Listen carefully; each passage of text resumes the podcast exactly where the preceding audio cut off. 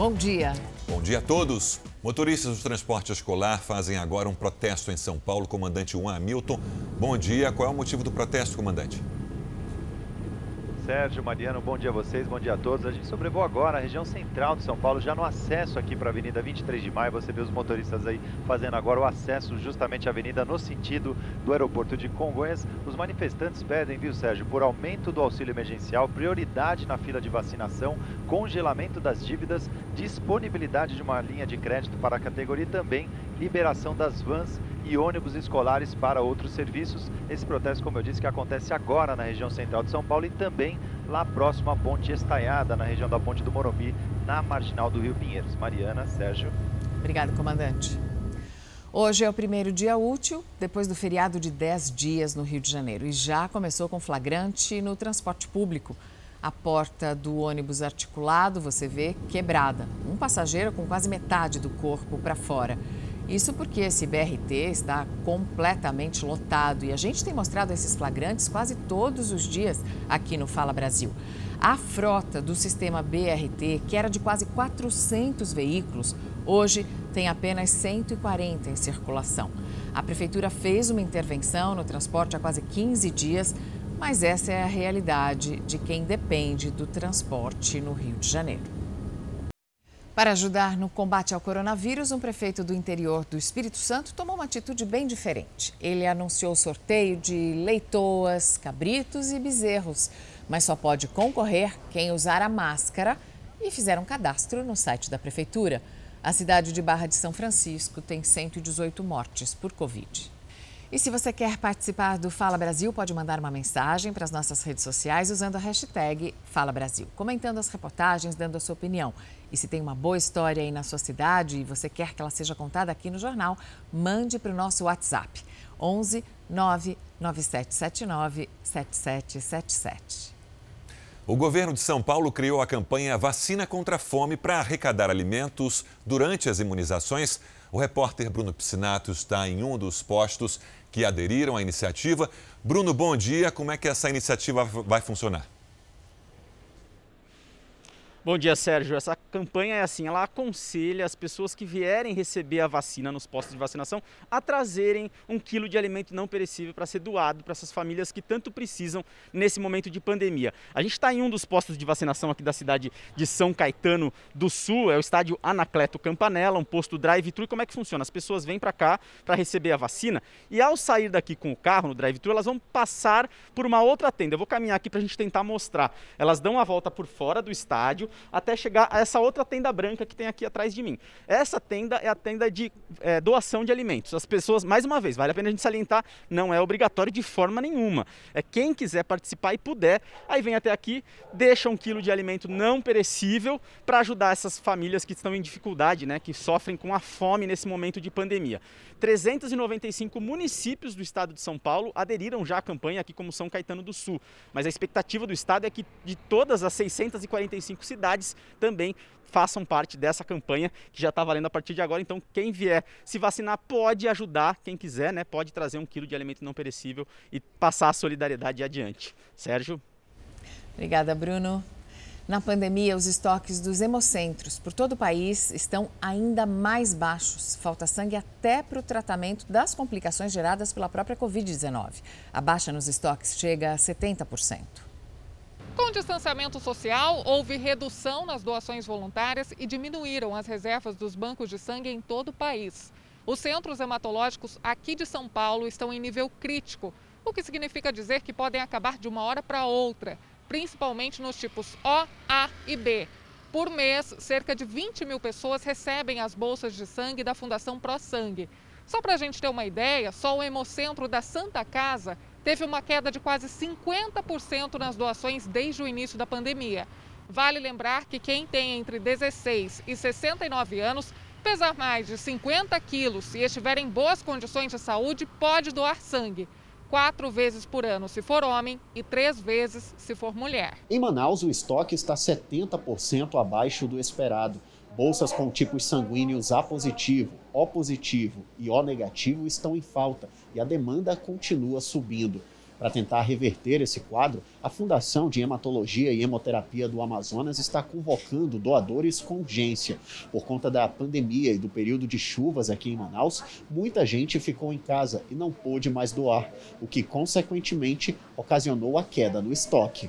Aqui no Hemocentro, em Natal, durante a pandemia, houve uma redução de 70% no número de doadores. A situação é crítica. No estoque, várias geladeiras com gavetas vazias. Aqui nós temos apenas 250 bolsas. Não se sabe por quanto tempo esse estoque vai durar. Depende aí das solicitações dos hospitais. O ideal seria ter de 600 a 800 bolsas. Há necessidade de todos os tipos de sangue, principalmente aqueles com fator RH negativo. O Hemocentro atende a toda a rede SUS aqui no Rio Grande do Norte, mas principalmente a região metropolitana de Natal. Aqui em Salvador, os estoques de sangue são críticos para os tipos O negativo e AB negativo. Para os demais tipos sanguíneos, a situação está regular. Por conta da pandemia, aumentou a demanda. Além das solicitações cotidianas, tem aquelas por complicações da Covid-19, doença que gera distúrbios de coagulação. O que preocupa é a falta de doadores. No ano passado, por exemplo, quando já estávamos na pandemia, houve uma queda de 10% na doação de sangue. Para doar, o serviço funciona de segunda a sexta-feira, das 7h30 da manhã às 4 horas da tarde.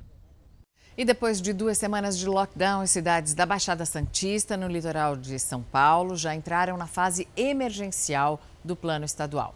Vamos conversar agora com o repórter Misael Mainete, que está em Santos. Misael, bom dia. Como é que fica o funcionamento do comércio, então, a partir de agora? Muito bom dia a você, Mariana, e a todos que acompanham o Fala Brasil. O comércio não essencial continua fechado aqui em Santos e em todas as outras oito cidades da Baixada Santista. Supermercados e açougues podem voltar agora a funcionar de segunda a sábado, das seis da manhã às oito da noite. As feiras livres também podem retornar. Agora, o horário do transporte, uma boa notícia, volta aí a não ter restrição de horário. É claro que tem que se cuidar e seguir todas as medidas. O que não muda é a situação aqui no calçadão. É proibido estar frequentar o calçadão aqui em Santos, mas a gente vê que tem pessoas ou moradores que não respeitam. Mesma situação aqui para a praia, tanto a faixa de areia quanto o mar continuam proibidos. Em Santos, 20 pessoas foram multadas neste final de semana pelo não uso da máscara. Mariana? Obrigado, Misael. As lojas de rua e academias vão poder reabrir a partir de hoje em Salvador. O comércio na capital baiana retoma as atividades aos poucos em outros locais do país também. Em Santa Catarina, um novo decreto foi publicado neste domingo, só que pelo governo do estado, e traz mudanças em relação à venda de bebidas alcoólicas. Um novo decreto altera o horário de restrição para a venda e consumo de bebidas entre 10 horas da noite e 6 horas da manhã. O decreto anterior proibia a venda e o consumo a partir de 6 horas da tarde. O comércio de rua está autorizado a funcionar das 8 horas da manhã até as 8 horas da noite. E nos supermercados é permitida a entrada de até duas pessoas por família. O calendário esportivo, os eventos e festas continuam proibidos. As novas regras valem até o dia 12. Do sul para o nordeste do país, aqui na Bahia, a partir de hoje as academias já podem abrir. Os bares e restaurantes também podem atender presencialmente os clientes de quarta-feira a domingo. O toque de recolher continua valendo em todo o estado, das 8 horas da noite até as 5 horas da manhã, até o dia 12 de abril. Os estabelecimentos comerciais e de serviços devem fechar com 30 minutos de antecedência do início das restrições de circulação de pessoas. A terapia de pulmão artificial usada no tratamento de Paulo Gustavo é uma técnica já conhecida no, conhecida no Brasil, mas que exige uma estrutura hospitalar com profissionais capacitados. E nós procuramos um médico para explicar como que funciona esse, esse mecanismo, perdão, principalmente para quem tem a Covid-19. O procedimento é indicado para o tratamento de pacientes com lesão grave no pulmão. A respiração extracorporal já era utilizada em casos de infecções pulmonares e também está sendo aplicada na recuperação de pacientes com Covid-19. Essa técnica ela existe para tratamento de insuficiência respiratória. Como a COVID dá insuficiência respiratória, ela tem sido usada nos casos excepcionais que têm indicação, não é uma técnica usual. O equipamento bombeia o sangue do paciente para dentro de uma máquina.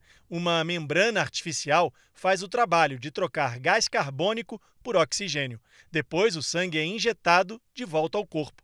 Então, isso possibilita que você deixe o pulmão quase parado. Então, essas são as chamadas estratégias superprotetoras do pulmão. O procedimento para oxigenar o sangue pode ajudar a manter o paciente vivo até que o pulmão se recupere e volte a fazer o trabalho sozinho. A terapia tem sido usada com sucesso aqui no Brasil, mas a quantidade de máquinas disponíveis e de profissionais especializados para fazer esse tipo de atendimento ainda é insuficiente diante da necessidade. É um procedimento que ocupa grande parte da equipe que está atendendo o paciente, ocupa e dá bastante trabalho e usa bastante o sistema. Tem uma série de detalhes que precisam de uma equipe praticamente dedicada para isso. O custo dos equipamentos também é um empecilho para a oferta do tratamento, mas agora foi desenvolvida no Brasil uma tecnologia que deve baratear os custos desse procedimento. A coordenadora de desenvolvimento da fabricante brasileira conta que o novo equipamento já começou a ser utilizado em pacientes com Covid-19. A primeira instalação dele foi no final do, ano, do, do mês passado. A primeira instalação em São Paulo, capital, e hoje a gente já tem é, 12 pacientes que passaram por, esse, por essa terapia. Mais um lote da Coronavac está sendo entregue hoje ao Ministério da Saúde. A Maria Carolina Paz acompanha esse novo envio ao Instituto Butantan, em São Paulo, do Instituto Butantan. Maria Carolina, bom dia. As vacinações, a produção das vacinas está a todo vapor. Quantas doses vão ser entregues hoje? Um milhão de doses. Bom dia para vocês, a todos que nos acompanham aqui no Fala Brasil. Isso, com isso, com essa nova leva, né, já são 30, mais de 37 milhões de doses da Coronavac que saem aqui do Instituto Butantan ao Programa Nacional de Imunizações. O que representa 80,8% do total previsto no primeiro contrato com o Ministério da Saúde. Maria Carolina, hoje também começa aqui no estado de São Paulo mais uma etapa da vacinação contra a Covid-19. São dos profissionais da área de segurança pública. Quantos serão imunizados?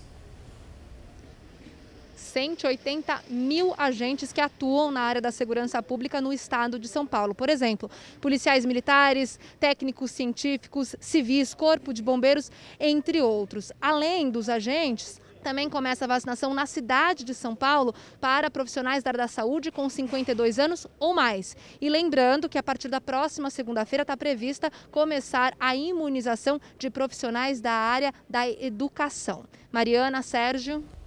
Voltamos a falar sobre o protesto de motoristas do transporte escolar em São Paulo. Comandante Juan Milton, você agora sobrevoa a região do centro de São Paulo. Situação de momento.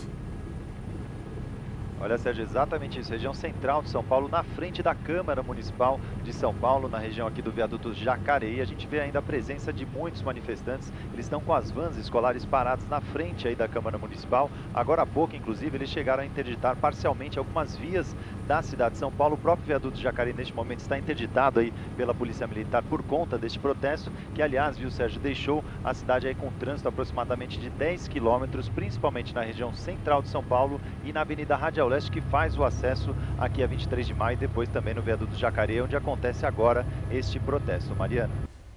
Os profissionais da segurança pública também começam a ser vacinados hoje em Porto Alegre e no Distrito Federal. Vamos ao vivo até a capital gaúcha com o repórter Tiago Zarredini. Tiago, bom dia. O que, que fez a Prefeitura de Porto Alegre tomar essa decisão? Oi, Sérgio, bom dia. Isso só foi possível graças à chegada de novas doses aqui à capital gaúcha. As remessa com mais de 100 mil doses desembarcou em Porto Alegre na sexta-feira e cerca de 7.500 foram separadas para os profissionais de segurança. Serão três pontos de vacinação exclusivos para cada categoria. Aí começando aqui no Palácio da Polícia, de onde a gente está falando ao vivo. Será uma vacinação com escalonamento por idade, começando quem tem 50 anos ou mais até chegar em quem tem 18 anos. Além dos pontos exclusivos também vão poder se vacinar os profissionais de segurança através do formato drive-thru. Serão policiais militares, civis e rodoviários, além dos guardas municipais, os agentes penitenciários e os bombeiros. O Distrito Federal também começa hoje a imunização dos profissionais de segurança. Serão mais de duas mil doses aplicadas a partir dessa segunda-feira em policiais militares, civis, bombeiros e também os policiais do sistema penitenciário. Da capital federal, o, a imunização começa daqui a pouco, a partir das 10 horas da manhã. Mariana. Obrigada, Tiago. E milhares de estudantes voltaram para a sala de aula hoje. O Fala Brasil fez um giro por algumas regiões onde o ensino presencial já foi retomado. Aqui no estado de Pernambuco, a retomada das aulas presenciais começa hoje e será feita de forma escalonada. A partir desta segunda-feira, só os alunos da rede particular voltam para a sala de aula. O retorno vale para estudantes do ensino infantil e do primeiro ao quinto ano do fundamental. Uma semana depois, no dia 12 de abril, será autorizado o retorno do sexto ao nono ano e também do ensino médio. Na rede estadual, a retomada começa em 19 de abril e segue o mesmo cronograma.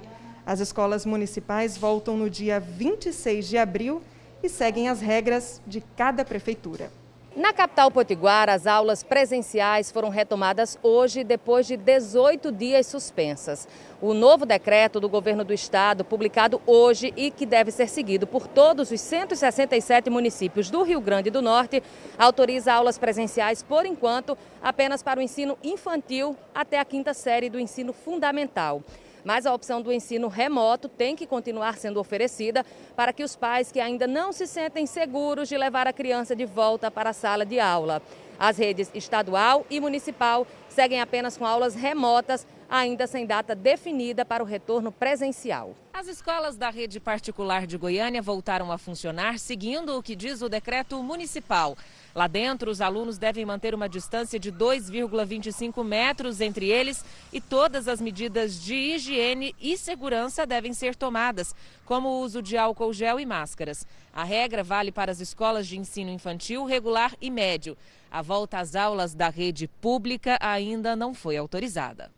Alunos, pais e funcionários foram pegos de surpresa aqui no Rio de Janeiro. Uma liminar concedida no domingo à noite, suspendeu o retorno das aulas que aconteceria na rede privada hoje e na pública amanhã. Com isso, mais de 419 escolas foram afetadas. Essa decisão cabe recurso. As escolas já estavam funcionando antes dessa pausa no período emergencial há 10 dias. E com os filhos estudando em casa, né, tem muita mãe que enfrenta dificuldade para conseguir trabalhar em home office e ainda cuidar da casa e das crianças pequenas. É muita coisa. Com os desafios, surgem também os problemas de saúde relacionados ao trabalho excessivo. De acordo com uma pesquisa, uma em cada três mães chegou ao limite do estresse. Tatiana cozinha, limpa a casa e trabalha em home office. Entre uma reunião e outra, aproveita para montar a lista do supermercado e da farmácia. São sempre duas tarefas ou mais ao mesmo tempo. E tem que dar conta de tudo com a filha Manuela, de dois anos, pedindo atenção. Do dia para a noite não tinha mais escola, não podia mais ir para o escritório, né? Quem mais se identifica com essa história? Tem dias que a gente enlouquece, sem dúvida nenhuma, porque é muita coisa, né? É café da manhã, a hora que você termina o café da manhã já é o almoço, já é, depois tem o lanche da tarde, depois tem a janta, e é roupa para passar, é o chão para limpar. As crianças demandam muito. E esse é um sentimento mundial. Um levantamento feito no Reino Unido revelou que uma em cada três mães afirma que chegou ao limite com a pandemia. Com as crianças longe das escolas, as empregadas do lar afastadas e o trabalho remoto exigindo adaptação e atenção, as mulheres estão sobrecarregadas. A pandemia só evidenciou o que muita gente já sabia: não há divisão igualitária entre as responsabilidades do lar. Uma outra pesquisa mostra que aqui em São Paulo, em apenas 45% das residências, os afazeres são divididos igualmente entre os casais. E ainda assim, são elas que se responsabilizam pelo planejamento, organização e tomadas de decisões dessas tarefas do dia a dia. A gente começou também a, a, trazer um pouco dessa polêmica do ajudar, né? Não é ajudar, mas é fazer ou construir conjuntamente, porque assim, a casa é dos dois, né? Esse teto é dos dois, os filhos são dos dois. Então você não está ajudando, você está fazendo junto. Em 85% das famílias, são as mulheres que cozinham, limpam a casa e se responsabilizam com os cuidados gerais dos filhos. Muitas mulheres relatam a sobrecarga, relatam a ansiedade, é, relatam é, síndrome de pânicos, e isso também teve uma relação, com certeza, com a produtividade dela nos trabalhos. A exaustão realmente pode levar ao desenvolvimento de doenças psiquiátricas. Com a pandemia, o número de diagnósticos da síndrome de burnout, que é o esgotamento do trabalho, cresceu. Assim como todos os transtornos psiquiátricos estão crescendo, o burnout também tem acontecido mais. Talvez porque as pessoas têm trabalhado em casa de home office e às vezes elas é, esquecem que precisa separar o trabalho da casa. No começo eu me questionava muito, gente, se, se, será que sou só eu que estou enlouquecendo? Será que sou só eu que não tenho tempo para nada? Acho que agora que eu estou um pouco melhor, né, depois de um ano, eu parei de me cobrar sabe? Mas eu tô fazendo terapia desde outubro. Então, assim, é, é um tempo pelo menos uma vez na semana que eu tiro para mim. Pode ter certeza que não, Tatiana. Pelas redes sociais já tem até música sobre o tema viralizando. Aula online pra assistir, eu nem fiz pedagogia. Ai, eu sou mãe, mãe na pandemia. E se trava a internet pra quem sobra teoria. Ai, eu sou mãe, mãe na pandemia. 9 horas 21 minutos, Fala Brasil de volta com flagrante do helicóptero da Record TV, um incêndio num caminhão de lixo, provocando agora um congestionamento na Marginal Pinheiros, em São Paulo. Quem tem mais informações é o comandante Juan Milton. Comandante. Mariana, Exatamente isso. A gente sobrevoa agora a marginal do Rio Pinheiros, no acesso já aqui para quem segue em direção à Zona Sul de São Paulo, próximo à ponte do Morumbi. Neste momento você vê que a todas as pistas da marginal do Rio Pinheiros estão interditadas nesse sentido, ou seja, sentido Zona Sul de São Paulo, por conta deste caminhão que está em chamas e parte ali do combustível que ele carregava acabou se espalhando por toda a pista da marginal do Rio Pinheiros, que aliás agora tem mais aí de 3 quilômetros de condicionamento para o motorista que deixa a região ali central de São Paulo em direção à Zona Sul da capital paulista. Maria. Mariana, Sérgio. Comandante, os bombeiros ainda não estão no local. Eu sei que o senhor está mostrando essa imagem fechada do caminhão de lixo pegando fogo. A gente vê o rastro preto no asfalto, provavelmente pelo combustível que vazou. Mas a gente não viu o carro, nenhum carro dos bombeiros aí no local. É impressionante mesmo Olha, o tamanho. Ah, agora eu já vi. Chegar. Agora sim. Eles até têm que ficar talvez um pouco mais distantes por medidas de segurança e essa é a imagem dos bombeiros apagando o fogo nesse caminhão de lixo perto da ponte do Morumbi, o senhor disse, comandante?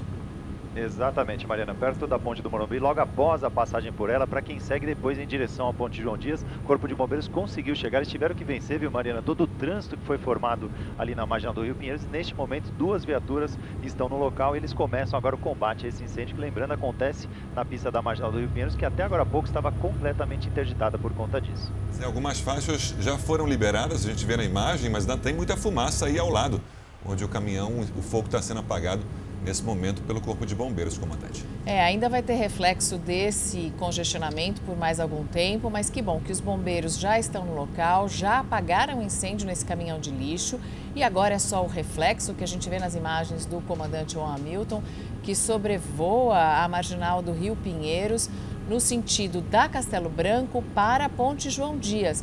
É imenso o congestionamento, ainda vai demorar mais um bom tempo para esse reflexo no trânsito terminar. E aí o trabalho dos bombeiros na outra câmera, um pouco mais de perto, já com a fumaça branca mostrando o vapor da água que foi usada para apagar esse incêndio. O governo federal faz esta semana uma série de leilões de aeroportos, portos e de uma ferrovia. A Vanessa Lima tem os detalhes. Vanessa, bom dia. Quando o governo pretende arrecadar? Bom dia. A expectativa é arrecadar até 10 bilhões de reais em investimentos privados com as concessões. No próximo dia 7 serão leiloados 22 aeroportos que ficam em cidades das regiões Norte, Nordeste, Sul e Centro-Oeste. Esse leilão envolve projetos de longo prazo com concessões de até 30 anos. No dia 8 será a vez da Ferrovia de Integração Oeste-Leste na Bahia. Ela é um projeto importante para o escoamento de minério de ferro e também da produção de grãos e será construída nas imediações da cidade de Ilhéus. No dia 9, cinco terminais portuários serão leiloados, quatro no Maranhão e um no Rio Grande do Sul. O Ministério da Infraestrutura prevê a geração de mais de 200 mil empregos de forma direta e indireta ao longo dos contratos de arrendamento e concessões. Mariana, Sérgio.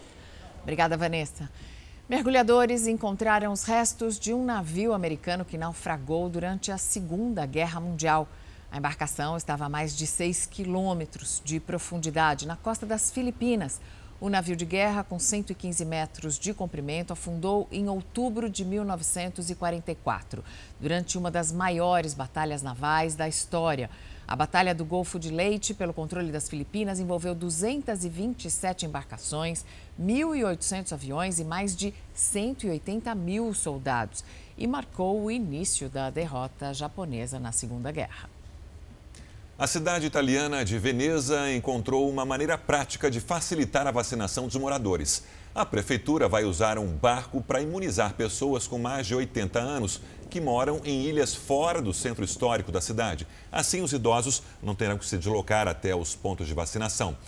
O famoso Vaporeto é uma embarcação típica de Veneza, usada como transporte público. Até agora, a Itália vacinou cerca de 7 milhões e 600 mil pessoas contra a Covid, o que corresponde a pouco mais de 12% da população. E o Reino Unido deve divulgar hoje um passaporte da vacinação. E o primeiro-ministro Boris Johnson anunciou que todos os moradores poderão ser testados para a Covid-19 duas vezes por semana. O documento vai valer para quem tomou as duas doses do imunizante contra o coronavírus, já desenvolveu anticorpos ou testou negativo para a doença. A ideia é que o passaporte dê passe livre para partidas esportivas, eventos e shows. No dia 25 de abril, a medida será testada. 8 mil torcedores poderão assistir a uma partida entre Manchester City e Tottenham, no estádio de Wembley. Os ingressos serão destinados a torcedores e profissionais da saúde. Já a França vive uma realidade bem diferente. Apesar do lockdown rígido, que começou no sábado, os moradores desrespeitaram as medidas de segurança. Diversos grupos lotaram as margens do Rio Sena para aproveitar o fim de semana ensolarado. Mais de 6 mil policiais estão patrulhando as ruas. Quem desrespeitar as regras pode ser multado em cerca de 900 reais. Por causa da pandemia, muitas celebridades de Hollywood estão fugindo para a Austrália, atrás de um paraíso livre do coronavírus. A maioria desses famosos viaja para trabalhar mesmo, só que a chegada deles tem causado uma polêmica. Confira na reportagem da correspondente Silvia Kikuchi. Imagine um país que registra menos de 20 casos de Covid por dia e onde não há nenhuma morte pela doença desde janeiro. Pode parecer mentira, mas não é. Na Austrália, a diversão nas praias e bares está liberada à vontade. E é para lá que muitos artistas famosos de Hollywood têm ido. Também quem não ia querer trabalhar nesse paraíso? O ator Zac Efron foi um dos primeiros a postar nas redes sociais o novo estilo de vida australiano. E foi seguido por dezenas de outras celebridades. Toda essa badalação com a chegada dos famosos à Austrália tem chamado atenção para um outro assunto. Enquanto alguns são privilegiados, outros 40 mil australianos continuam presos no exterior sem poder voltar para casa. Isso porque o país estabeleceu várias normas para impedir o acesso de fora e minimizar o surgimento de novos casos de coronavírus. Os voos internacionais transportam apenas 40 passageiros. E para cobrir os custos, as tarifas ficaram mais caras. Uma passagem do Reino Unido para a Austrália, por exemplo, pode chegar ao equivalente a 65 mil reais. Os viajantes também enfrentam quarentena obrigatória. Outra despesa que pode chegar a 13 mil reais por pessoa. Para milhares de australianos sem condições de bancar tudo isso, a revolta tem sido grande. Não são poucos os que precisam voltar ao país para cuidar de parentes doentes, enquanto outros até perderam o emprego ou a casa pela ausência. O atual fechamento das fronteiras estava previsto para terminar em março, mas com o surgimento de novas variantes, foi estendido até 17 de junho. Para quem já não suporta mais a dor da saudade por uma espera de mais de um ano para voltar a casa, Ver as vantagens que ricos e famosos desfrutam para entrar no país tem parecido, no mínimo, injusto. Essa é situação na Austrália. No Japão, pelo menos 101 pessoas morreram em inundações e deslizamentos de terra na Indonésia e no Timor-Leste. O número de vítimas também pode aumentar porque ainda tem muita gente desaparecida. Quem traz as informações para a gente agora ao vivo é a nossa correspondente na Ásia, Silvia Kikuchi, que está no Japão. Silvia, boa noite. Existe previsão de mais chuva na Indonésia, no Timor-Leste? Isso pode agravar ainda mais a situação? Bom dia, Mariana. Infelizmente, a previsão é de mais chuva durante toda a semana. São mais de 30 mil pessoas afetadas. A maioria das vítimas é da ilha de Flores, no leste da Indonésia, onde as inundações começaram ainda no final de semana. Dezenas de casas estão cobertas pela lama, enquanto pontes e estradas foram destruídas. Em Bima, outra cidade bastante afetada, as represas transbordaram. Quase 10 mil construções ficaram embaixo d'água. As autoridades realizam operações de resgate. Até o momento, há registro de 80 mortos e dezenas de desaparecidos na Indonésia. No vizinho Timor-Leste, pelo menos 21 moradores morreram por conta de deslizamentos de terra. Nessa temporada de chuvas, é comum essas regiões registrarem inundações e deslizamentos, mas os ambientalistas alertam: o desmatamento tem contribuído para piorar a situação. Metade da população da Indonésia, ou seja, 125 milhões de pessoas, vivem em áreas de risco. Não faz muito tempo, em janeiro, 40 pessoas morreram em alagamentos perto de Java. Sérgio? Obrigado, Silvia. Bom descanso. Você vai conhecer agora um dos trabalhos mais perigosos do mundo e ele é liderado por mulheres que precisam limpar uma área dominada pelas minas terrestres. Quem conta melhor para a gente é a correspondente Bianca Zanini. Esse é um dos trabalhos mais perigosos do mundo, mas um grupo de mulheres iraquianas está desafiando o medo e as normas sociais. Elas são a primeira equipe de desminagem exclusivamente feminina em Basra, no Iraque. As 14 mulheres vestem armaduras azul claras, capacetes e protetores faciais. O objetivo é limpar a área de minas terrestres que sobraram de anos de guerra. O principal motivo pelo qual entrei para a equipe é uma questão humanitária, diz Hindi Ali. Ela explica que já aconteceram muitos acidentes devido às minas terrestres. A província de Basra tem muitas minas e as pessoas não podem viver nessas vastas terras por causa delas. O grupo foi treinado por 40 dias, recebendo as ferramentas e o conhecimento de como encontrar e limpar com segurança diferentes tipos de minas. O Iraque é um dos países com mais minas terrestres e resíduos explosivos de guerra do mundo. Na área de Basra, milhares de quilômetros ainda estão cheios de minas e nos últimos anos, dezenas de iraquianos foram mortos ou feridos assim.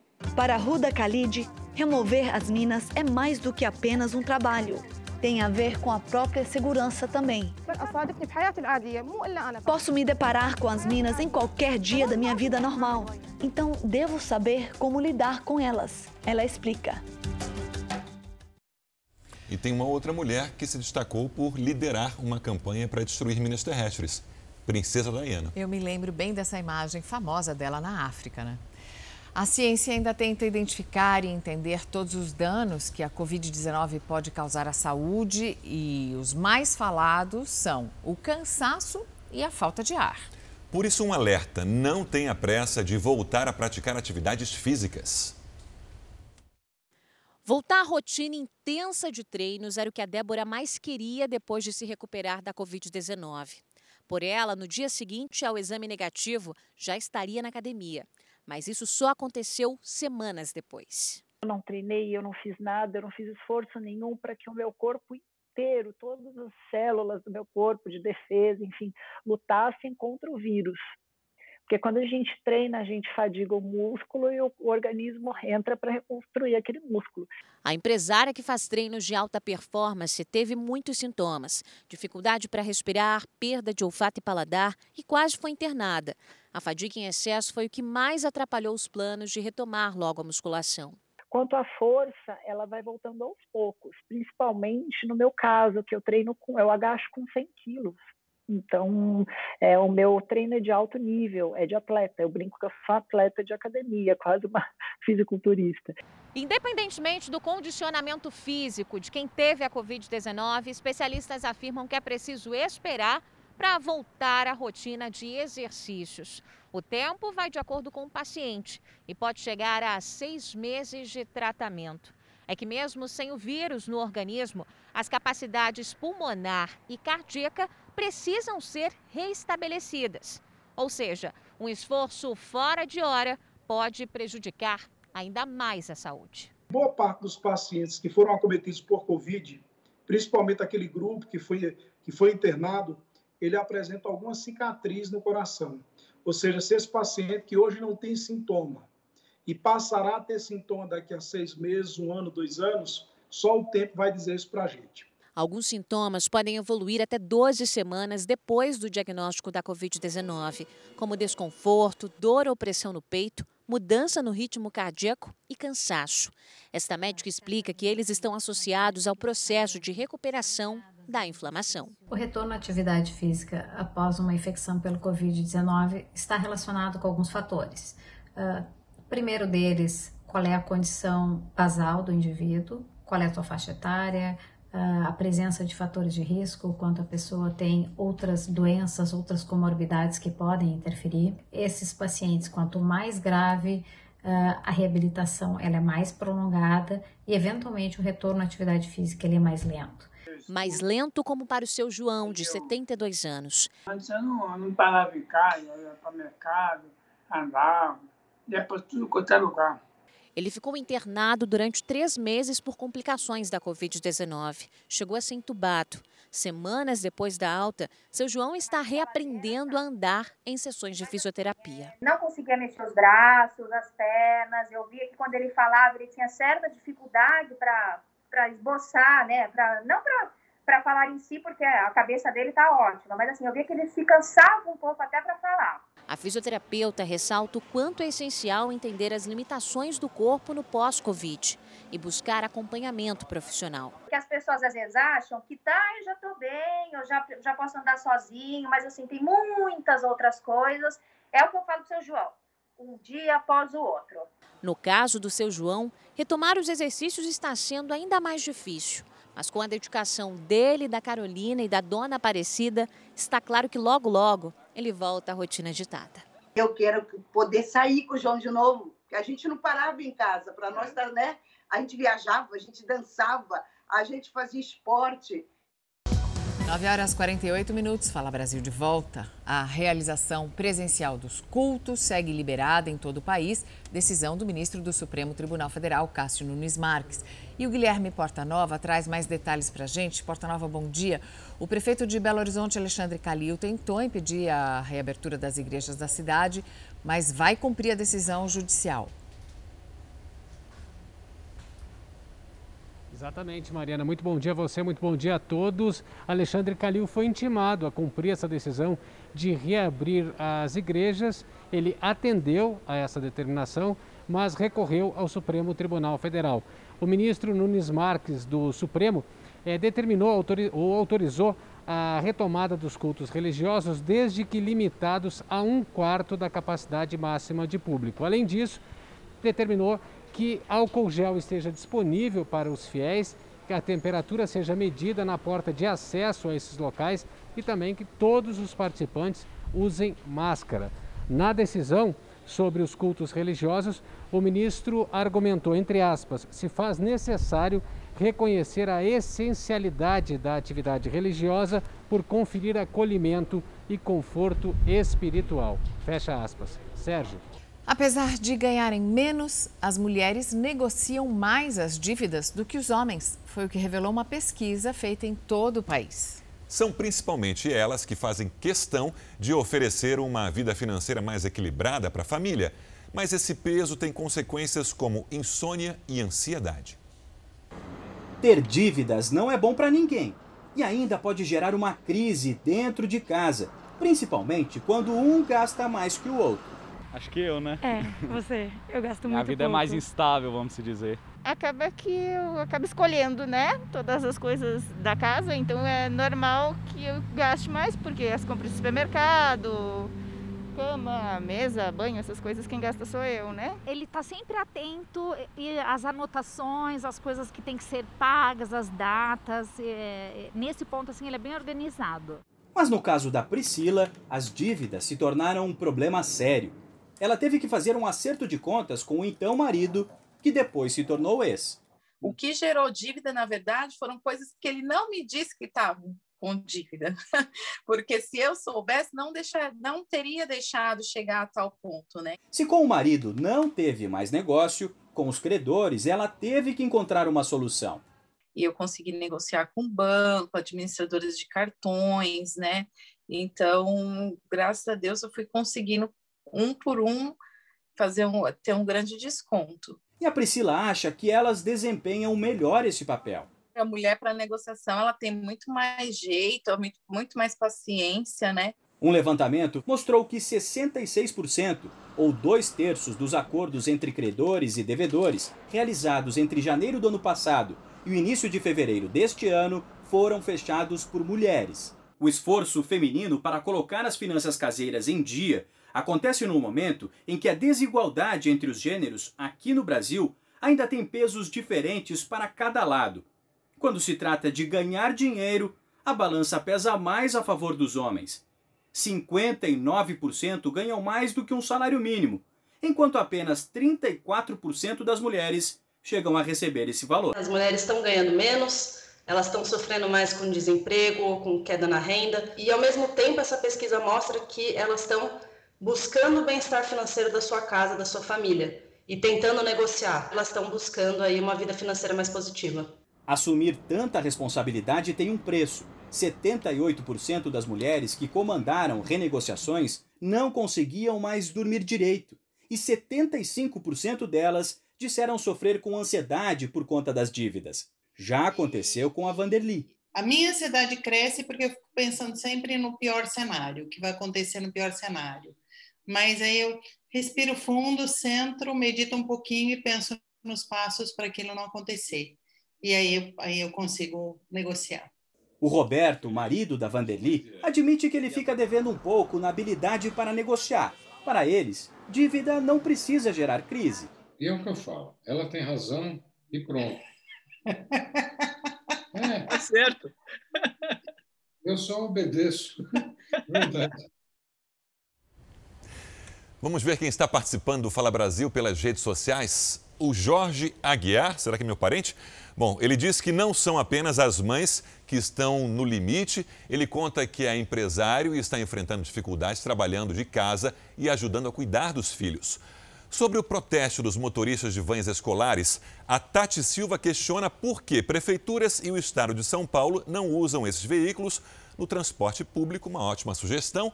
E a Maria diz que só vai haver mais doação de sangue se foi feito um apelo para as pessoas irem até os hemocentros. Participe você também, use a hashtag Fala Brasil nas redes sociais ou mande uma mensagem para o nosso número 11 99779 7777. Fala Brasil termina aqui. Um bom dia para você com muita criatividade também.